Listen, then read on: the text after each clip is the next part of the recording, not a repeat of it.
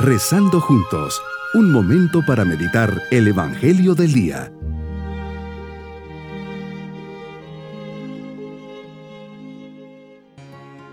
Un especial saludo en este nuevo día, domingo de la vigésima octava semana del tiempo ordinario. Nos alegramos al celebrar el recuerdo de la resurrección del Señor, un día de fiesta, alegría y de convivencia familiar. Por eso elevamos nuestra mirada hacia Dios diciendo, Señor Jesús, comienzo esta meditación lleno de alegría y esperanza. Eso es lo que me enseñas con tu resurrección. Me das tu paz, me das la certeza de tu presencia siempre viva Quédate con nosotros en este día, que te descubra y así mi vida se llene de felicidad.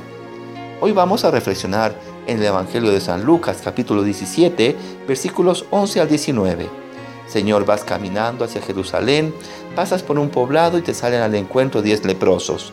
Han escuchado mucho de ti y al ver que pasas por ahí, se les abre una luz de esperanza a su situación de sufrimiento, exclusión y dolor. Ellos a lo lejos se detienen y te gritan, Jesús Maestro, ten compasión de nosotros. Acuden a ti con respeto, humildad y piden tu auxilio y están dispuestos a hacer lo que les pidas. Y les dices, vayan a presentarse a los sacerdotes. Mientras iban de camino, quedaron limpios de la lepra. Estos diez hombres, ante tu mandato, se pusieron en camino hacia el templo de Jerusalén. Tenían que caminar unos buenos kilómetros seguían siendo leprosos y se cuestionan, ¿cómo subir así hasta Jerusalén y presentarse a los sacerdotes? ¿Qué dirán los demás? ¿Nos rechazarán? ¿No sería mejor esperar hasta constatar que estaban realmente curados? Vencieron estas dificultades y de camino sintieron que su carne se renovaba y quedaban sanos. ¿Qué regalo y milagro les hiciste? Me imagino la expresión de sus rostros al ver cómo se van limpiando al ir de camino. La obediencia de la fe posee la potencia del milagro. ¿No es acaso también la obediencia de la fe la que hace que Pablo esté encarcelado por el Evangelio?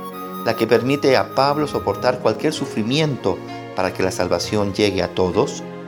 Ayúdame a confiar en ti, Señor, a salir a tu encuentro cuando me aqueje alguna enfermedad o sufrimiento, a obedecerte por la fe, a hacer lo que me vayas pidiendo, aunque tenga que pasar un momento de prueba y de renuncia.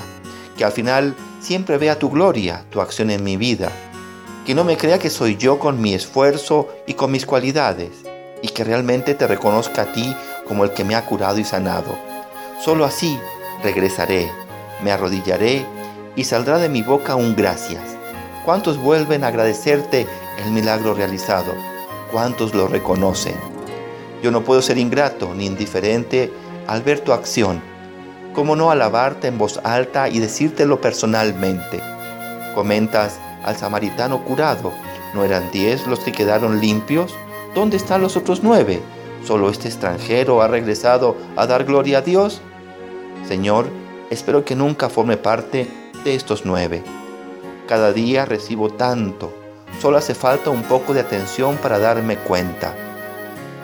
Cuando agradezco, abro el corazón para recibir algo mucho más grande, la salvación.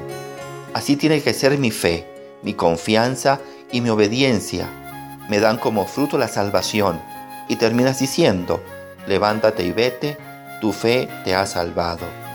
Que mi agradecimiento al final, al ver lo que has hecho por mí, Señor, me lleve al cielo. Mi propósito en este día es agradecer de corazón cuando reciba de Dios una gracia, algo que haya recibido después de pedírselo. Cuando salga de una enfermedad, daré gracias por el alimento, el vestido y un techo para dormir, una almohada donde reclinar cada noche mi cabeza. Agradeceré cada favor que me hagan. Mis queridos niños, Jesús hoy se encuentra con diez enfermitos una enfermedad que les hacía sufrir mucho. Se llama lepra. Y Jesús les sana pidiendo que se presentaran al sacerdote. Van, obedecen, pero solo uno regresa a agradecerle a Jesús. Le apena mucho que las personas no agradezcan los favores. Por eso ustedes siempre sean agradecidos para con todos, especialmente con Dios, por todo lo que les da. Nos despedimos de Jesús pidiendo su bendición. y la bendición de Dios Todopoderoso, Padre, Hijo y Espíritu Santo, descienda sobre todos nosotros y actúe en nuestra vida. Bonito día.